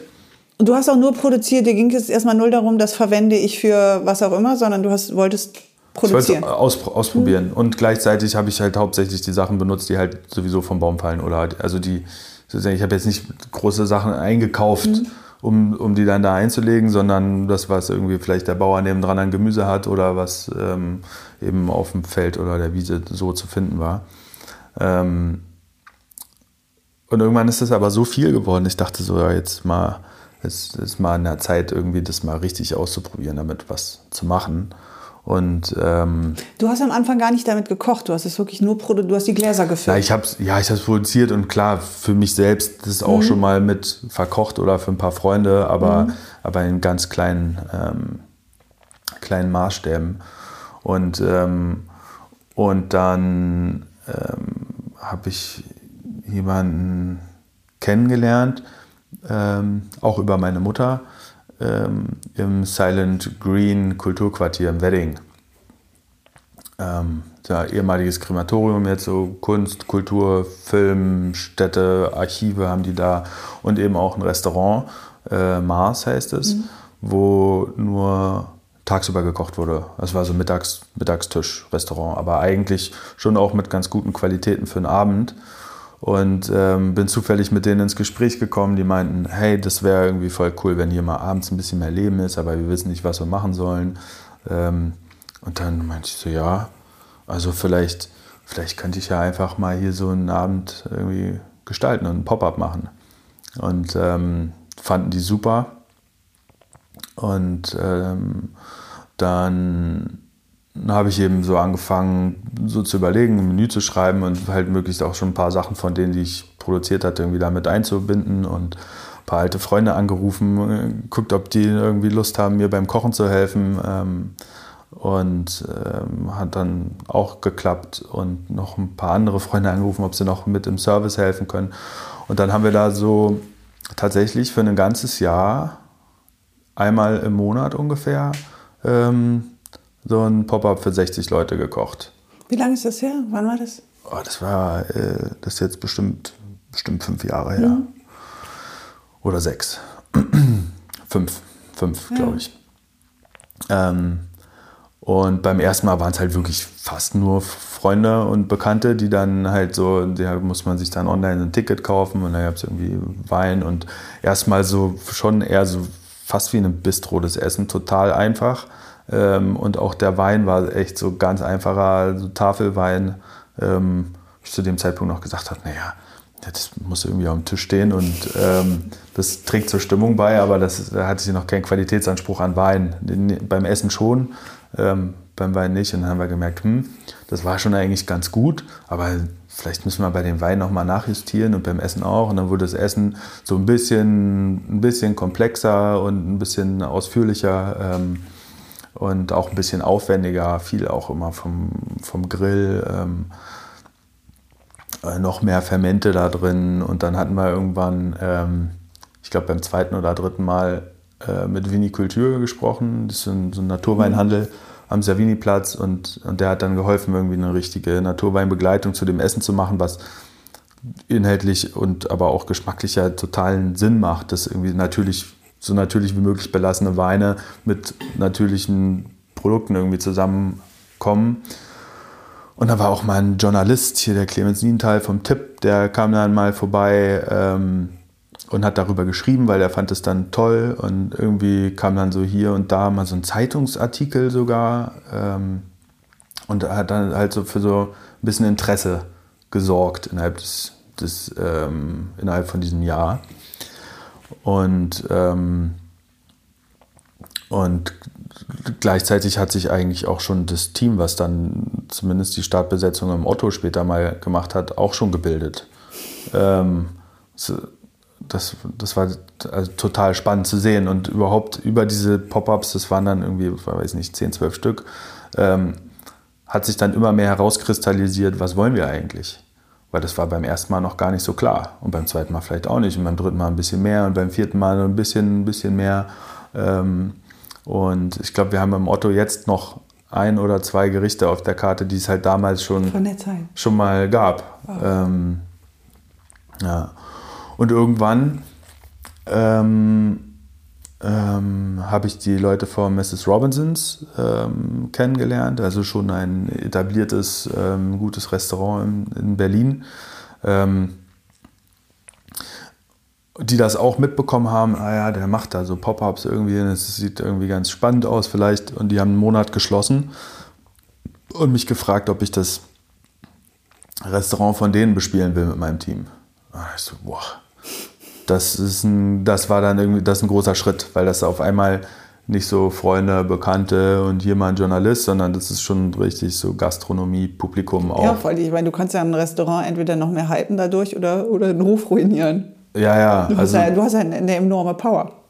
Genau, das und aber auch eine Aufmerksamkeit von, von halt Leuten, die durchaus sehr kritisch sein können. Ähm, ja, oder auch müssen.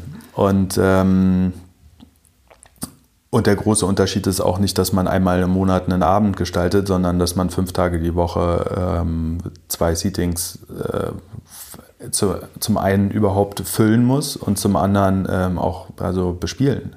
Dass, dass, dass man diese, dieses Durchhaltevermögen irgendwie ähm, äh, hat. Ja. Und da dachte ich, okay, das ist, das ist eigentlich optimal, um herauszufinden, ob ich selber ein Restaurant führen möchte oder nicht. Und ähm, also es war also ein Probelauf. Während wir in der Planung waren für dieses Pop-up in Mrs. Robinsons, hat mir der, ähm, ja, können wir sagen, ein Freund ähm, angeboten, sein Restaurant zu übernehmen. Das jetzige Otto.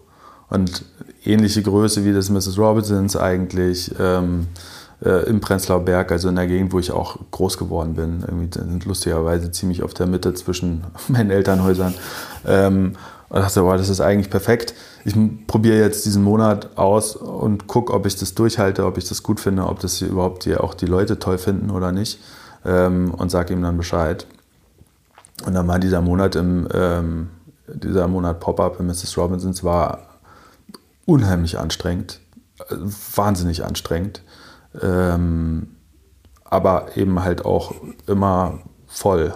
Ich glaube, es gab einen Tag, wo nicht jeder Tisch ausreserviert war. Und, ähm, und es, kam auch, es kam auch ziemlich gut an und gab irgendwie viel Aufmerksamkeit und haben sich irgendwie alle drüber gefreut. Und, ähm, und da habe ich gesagt, okay, dann machen wir das Restaurant jetzt. Und haben irgendwie dann mit dem Kollegen, der das sein Restaurant abgeben wollte, eben als Schädels, ähm, jetzt halt Otto, ähm, haben wir das eigentlich bei einem Stück Pizza und einem Handschlag irgendwie geregelt und im Nachhinein dann geguckt, uff, wie setzt man das überhaupt um? Also Umbauen, Geld, äh, Vertrag und so weiter und so fort. Aber haben, haben das irgendwie auf eine sehr freundschaftliche Art und Weise gemeinsam dann so in die Wege geleitet. 2019 habt ihr aufgemacht, ne? Genau. Es ist Wahnsinn, wie alles in deinem Leben so im Fluss, also es kommt nie ins Huckeln. Man hat bei dir echt das Gefühl, dass alles in so einem, wirklich von Anfang an bis zum Ende, in so einem super entspannten Fluss ist und sobald du bereit bist für den nächsten Schritt, passiert auch was. Ja, ich, also ich glaube, das ist schon auch ähm, einfach viel Zufall und aber auch, weil, ähm, weil ich immer gar nicht so darauf festgelegt bin, wie es weitergeht.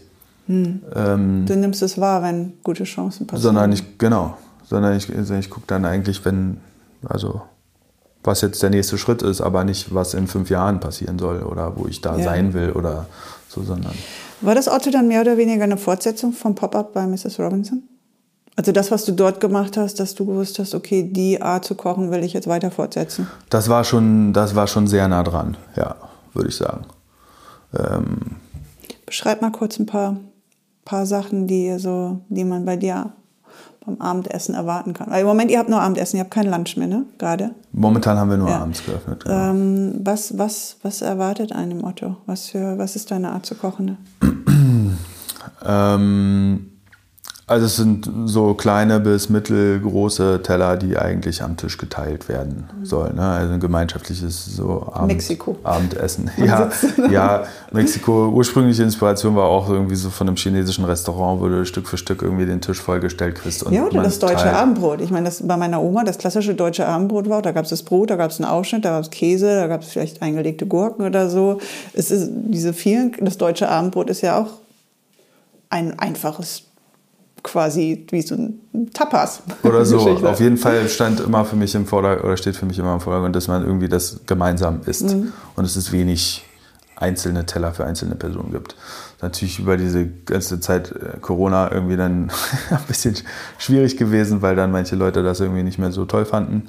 Aber insgesamt ähm, ja, klappt das schon ganz gut und es geht eigentlich auch für jeden ähm, damit los, dass es irgendwie eine Scheibe gegrilltes Sauerteigbrot gibt, ähm, eine Butter, die ist halt aber dann gewürzt mit, mit, ähm, mit äh, Buchweizen Koji, also eine Art verschimmelter Buchweizen, der, das, der die Butter halt so sehr, sehr reif und käsig macht. Und, Die auch ähm, super auf Steak, Steak funktioniert. ja, auf jeden Fall habe ich gesehen.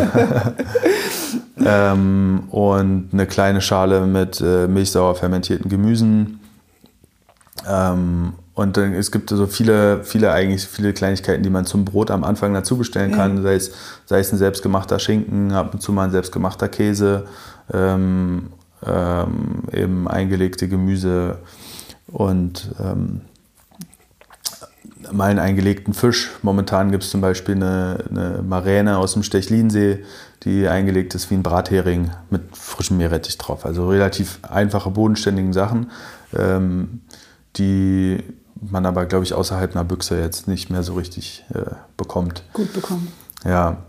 Ähm, dann gibt es meistens so, so zwei, drei so eher Vorspeisenartige Geschichten, ein paar so warme Zwischenganggeschichten und dann äh, zwei Hauptgänge oder so.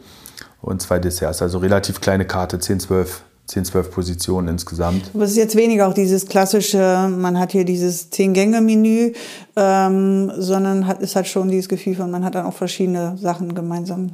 Absolut, man wählt auch, man wählt auch frei daraus. Ne? Ähm, und je nachdem, wie viel Platz auf dem Tisch ist, so, viel, so viele Teller können wir dann auch hinstellen und ansonsten ähm, kommt das halt Stück für Stück.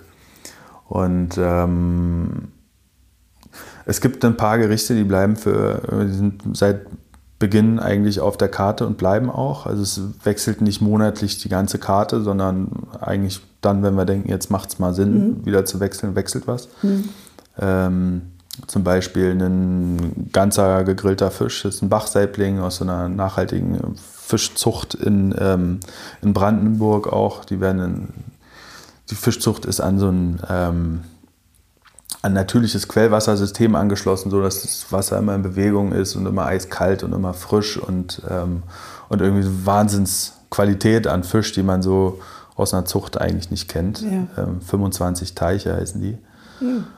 Und, ähm, und dann nehmen wir von innen, also wir, wir, schneiden, wir schneiden den Fisch auf und nehmen von innen alle Gräten raus, sodass der aufgeklappt, aber noch als ganzer Fisch mit Kopf und Schwanz da ist. Man ähm, den aber komplett essen kann. Und ähm, grillen den kurz auf der Hautseite. Also sehr, sehr einfach und dann gibt es meistens irgendwie einen Wildkräutersalat dazu. Ja. Aber die ganzen Abschnitte, ähm, die aus dem Fisch, äh, die wir rausschneiden, die Gräten mit auch noch ein bisschen von dem Fischfleisch mit dran, ähm, die heben wir auf, sammeln die und äh, also im Tiefkühler. Und ähm, wenn wir eine, eine Menge groß genug zusammen haben, werden die angesetzt zu einer Fischsoße äh, fermentiert. Auch eben mit Buchweizen, Koji. Und dann steht das sechs Wochen in einem Wärmeschrank bei 60 Grad. Ähm, und das ist die Soße zum Fisch, die es dann auch gibt. Also ähm, haben dann eigentlich ein ziemlich ganzheitliches ähm, Gericht, wo alles verwendet wird Ja. und aber durch diese Fischsoße irgendwie eine Tiefe schaffen, die jetzt vor allem auch im, im deutschen kulinarischen Raum eigentlich nicht zu finden ist. Also mit, mit, so, einer, mit so einer Kraft und so einer Würze, die Obwohl man. das alles Zutaten sind, die man hier ja. überall bekommt. Genau. Und, ähm, und auch durch diese Rauch- und Grillaromen und äh, den Salat und, und diese kräftige Soße wirkt es eigentlich eher was, was man vielleicht im Urlaub gegessen hat oder so. Ja, so schließt sich der Kreis. In Berlin angefangen, dann einmal durch die nordischen Länder, Mexiko und jetzt wieder zurück in Berlin und alles, was du mitgenommen hast, ist Ja. jetzt im Otto. Was kommt als nächstes? Kommt, bis jetzt erstmal nur Otto oder kommt noch was anderes erstmal? Ähm, vorerst, vorerst ist erstmal Otto, aber wir sind tatsächlich ähm, auch schon an einem weiteren Projekt dran. Das ist noch nicht, noch nicht so ganz. Ähm, Du darfst darüber noch nicht reden. Das ist noch nicht so ganz spruchreif, aber es wird, es wird was sein, was ähm, noch viel alltäglicher funktioniert und noch viel bodenständiger ist und ähm, vielleicht auch ein bisschen klassischer, wo es vielleicht auch ein bisschen weniger um das Essen geht, was das Essen noch ein bisschen weniger im Vordergrund ist, sondern viel mehr eigentlich die, um eine Atmosphäre und was Gemeinschaftliches. Ab wann gäbe es das? Wenn alles klappt? Ähm, wird man sehr wahrscheinlich im späten Frühling von dann Okay. so ein bisschen erfahren, aber so im Laufe des Sommers wird es dann sehr wahrscheinlich soweit sein. Was wir auch sagen müssen, man kann eure Produkte von der Otto Pantry auch bei euch online bestellen. Ähm, genau, die von, Butter zum Beispiel. Die, Habt ihr die Fischsoße auch? Ja, wir haben eigentlich, ähm, wir hatten über den Lockdown einen relativ ausgeprägten Online-Shop. Ja.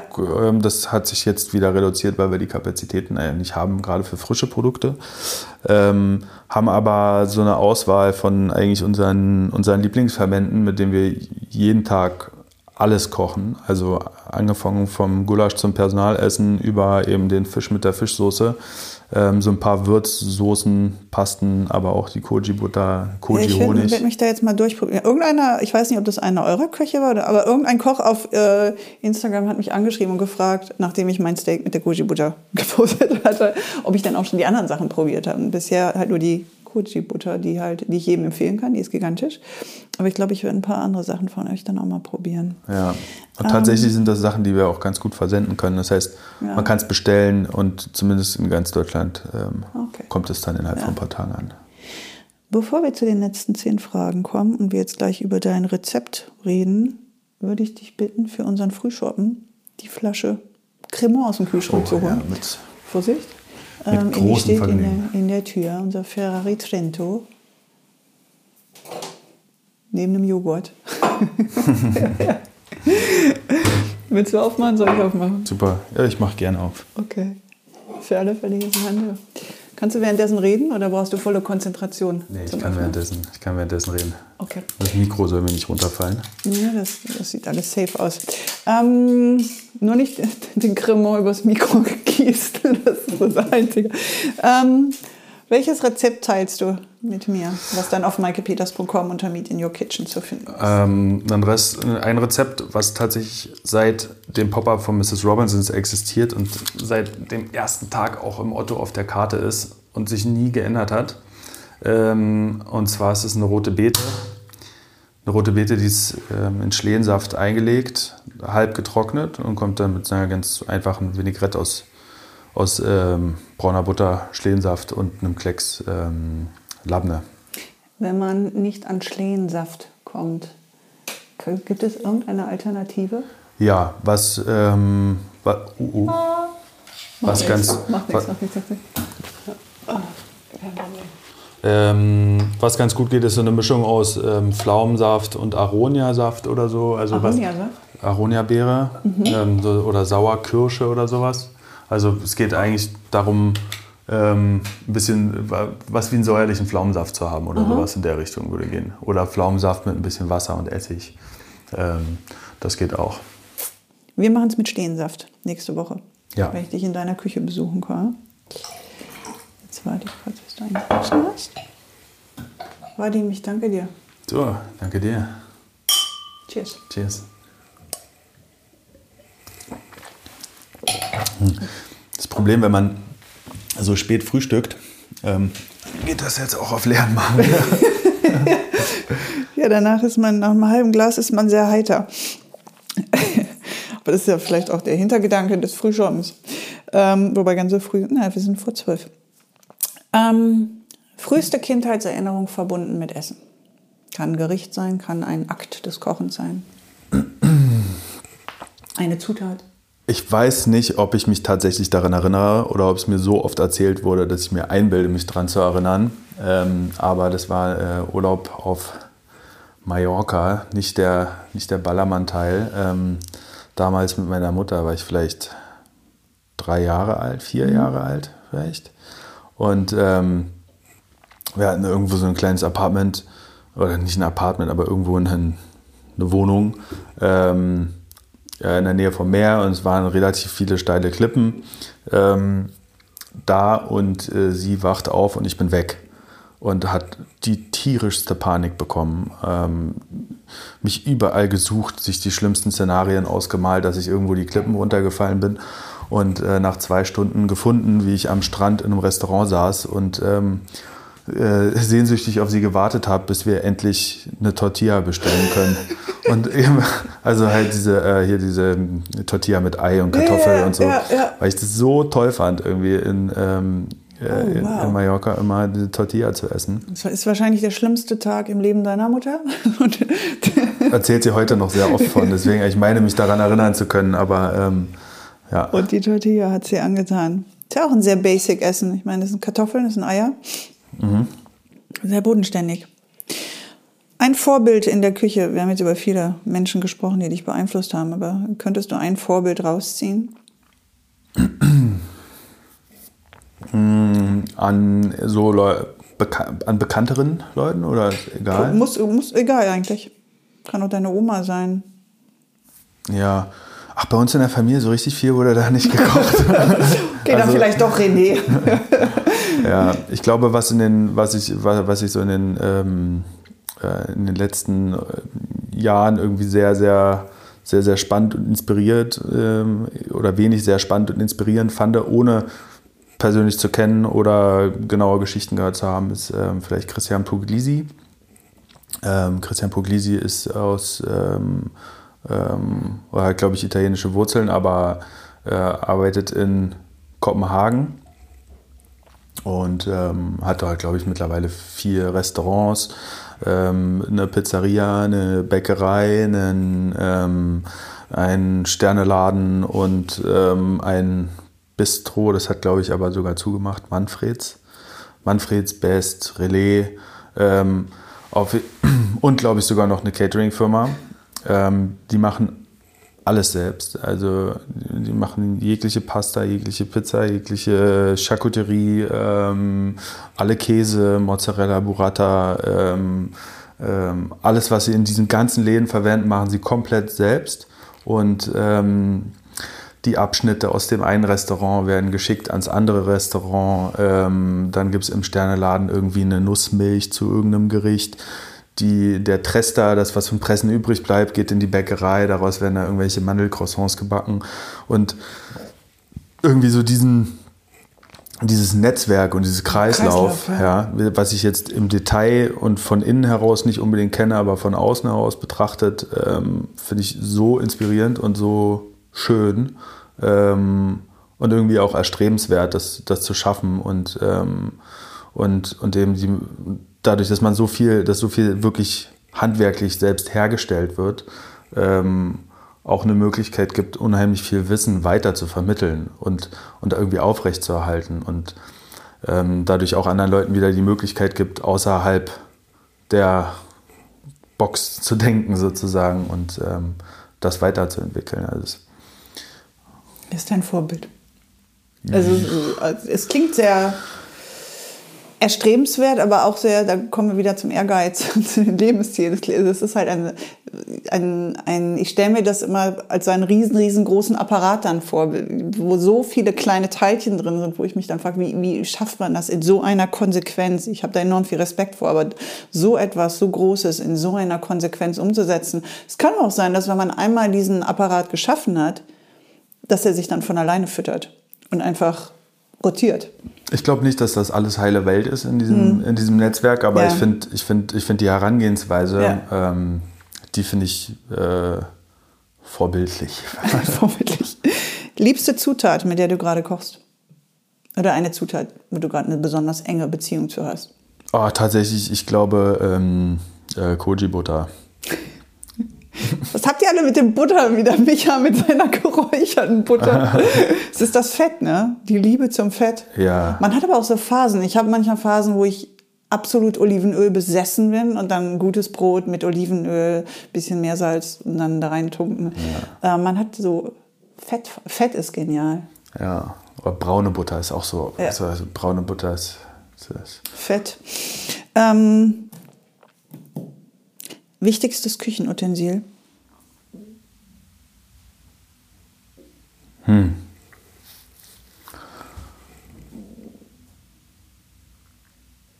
Mit welchem, welcher Gegenstand in der Küche ist für dich ähm, nicht verzichtbar? Ich würde sagen, es ist theoretisch ist alles verzichtbar. Das scharfe Messer. Ja, das, da werden ein paar Leute sehr wahrscheinlich ziemlich lachen, aber ich bin bekannt dafür, dass ich immer die stumpfesten Messer habe. Und die werden eher verglichen mit Paletten. ähm, Wie kannst du so arbeiten? Also das ist das Einzige bei all dem Gedöns, der in der Küche gemacht wird, um teure Pfannen und weiß nicht Tools und Geräte. Alles, alles ist, alles ist für mich ähm, verzichtbar ein, ich finde ein großes, ein großes Holzbrett, jetzt gebe ich die Antwort, ein großes Holzbrett und ein scharfes Messer.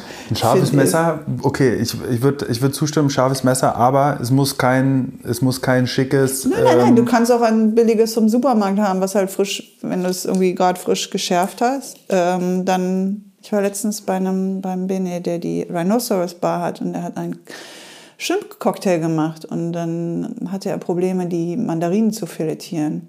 Und dann habe ich erstmal das Messer geschärft, weil dann ging das relativ einfach. Es gibt halt bestimmte Dinge, die funktionieren halt einfach nicht, wenn ja. man jetzt kein scharfes Messer. Aber du hast recht, ein frisch geschärftes Messer. Ich würde sagen, ich komme aus mit einem, ähm, mit einem relativ frischen Brotmesser. Und das kann auch einen Plastikgriff haben. Konditorsäge heißt ja. es. Und ich würde sagen, mehr, mehr brauche ich nicht. Im, Im, Notfall. Okay. Ähm, Gibt es ein Land, was du gerade spannend findest, wenn es ums Kochen geht? Ähm, ja, da gibt es äh, sehr viele, aber ich würde sagen, was mich am allermeisten persönlich auch ähm, interessiert und was ich zu Hause jetzt ganz viel äh, gemacht habe, ist, ähm, ist, eigentlich chinesische Küche. Hm. Und ähm, da jetzt auch gar nicht mal auf die ganzen regionalen Unterschiede eingegangen, aber, aber schon immer wieder relativ authentische Rezepte. Ähm, ähm, gekocht und aber vor allem die Techniken ähm, finde find ich da wahnsinnig äh, spannend. Sind total einfach an sich, so ja. die, die Küche, das zu kochen an sich auch. Es ist, eigentlich ist es total einfach, aber es gibt so ein paar Kniffe und Tricks wie ähm, ähm, wie das Endergebnis so unglaublich gut wird. Irgendwie, dass man so, so dünn geschnittene Fisch oder Fleisch kurz ein bisschen mariniert mit ähm, einer Sojasauce oder einem Garum oder so und ähm, dann ein bisschen Stärke und Öl dazu gibt und das nennt sich dann Velveting.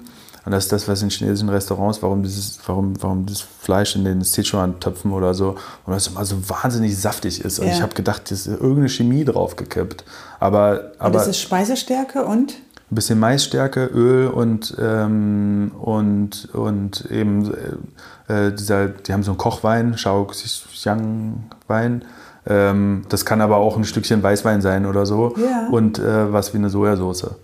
Und also ein bisschen Salz im Endeffekt tut es eigentlich auch. Ein bisschen Salz, ja. ein bisschen Flüssigkeit, Stärke, Öl. Und, und das schafft es irgendwie, dass die ganzen Säfte von dem, von dem Fleisch oder Fisch dann halt so da drum auch gesammelt werden und das nicht austrocknet. Und das ähm, gerade für so schnelle Gerichte ähm, total spannend. Ich habe angefangen eben für so ein Stir-Fry, ist ja. total super, aber ähm, ich habe neulich dann auch ein Hühnerfrikassee gekocht und die Brust vom Hühnchen halt so behandelt und habe in 15 Minuten ein richtig leckeres Hühnerfrikassee oh. zu Hause gekocht. Ähm, mit total, ja, mit halt dieser chinesischen Technik eigentlich. Es sind ja manchmal doch die Science ne, im Kochen. Ich, ich denke immer, auch man kann das alles intuitiv, aber manchmal muss man dann doch, äh, wie ja. du gesagt hast, man denkt, da ist jetzt wahnsinnig viel Chemie oder sonst was dabei und im Grunde genommen ist es dann doch ähm, einfach dieses Ja. Konzept. Und aber auch China wegen sehr kräftigen Geschmäckern, der Art und Weise zu essen und alles irgendwie und, und weil es auch nicht so ähm, hier zumindest noch gar nicht so doll angekommen ist, habe ich das Gefühl, wie zum Beispiel japanische Küche, wo sich sehr viele sehr viel mit beschäftigen hier. Wir hatten eine Zeit lang auf der Prenzlauer Allee, die sind nicht mehr da, so ein- das war so ein Imbiss. Es war auch sehr rough. Da saß auch der Koch zwischendurch mit seiner Zigarette rauchen daneben dir Das war- draußen auf das der war echt, Bierbar. äh, dirty. Der, Aber- ja, aber der, die hatten so eine saure äh, Suppe mit, mit Dumplings drin. Also das war alles so, es war, ich kann nicht gut Schärfe vertragen, aber das war so voller Geschmack, das war so Ja. gut, dass ich da auch die äh, Schärfe hingenommen habe. Äh, das war eigentlich super, das Ding. Ja, stimmt. Das war der Nachfolger Vom Imbiss 204 oder ja, so. Ne? genau. Ja. Und dann sollten die irgendwann mal, glaube ich, auf die Husemann oder so umgezogen sein, aber da habe ich es ja nie gefunden. Aber die waren gut. Ja, aber wie Oder- man so sehr viel Geschmack mit, mit sehr einfachen Ja. Mitteln irgendwie ähm, hinkriegt, das finde find ich da sehr. Ja, da ist eine große Lässigkeit drin. Ähm, was ist am schwersten daran, ein eigenes Restaurant zu haben? Eigentlich alles, was nicht mit dem Kochen zu tun hat. Alle bei Laune zu halten. Ähm, Bürokrat eigentlich, nee, eigentlich Bürokratie ist das Allerschlimmste. Und das, das Beste? Ähm, die Möglichkeit zu haben, wirklich einen, einen Ort zu gestalten, an dem sich Menschen wohlfühlen. Also die, die arbeiten, aber auch die Gäste. Also einen, eigentlich, man, man schafft einen sozialen Ort, irgendwie, wo, wo Austausch und Miteinander stattfindet und den kann man irgendwie mitgestalten. Das, das finde ich ähm, sehr gut. Was würdest du momentan gern lernen, abgesehen vom chinesischen Kochen? Mir meine Zeit ein bisschen besser einzuteilen und weniger zu arbeiten. Was bedeutet Essen für dich?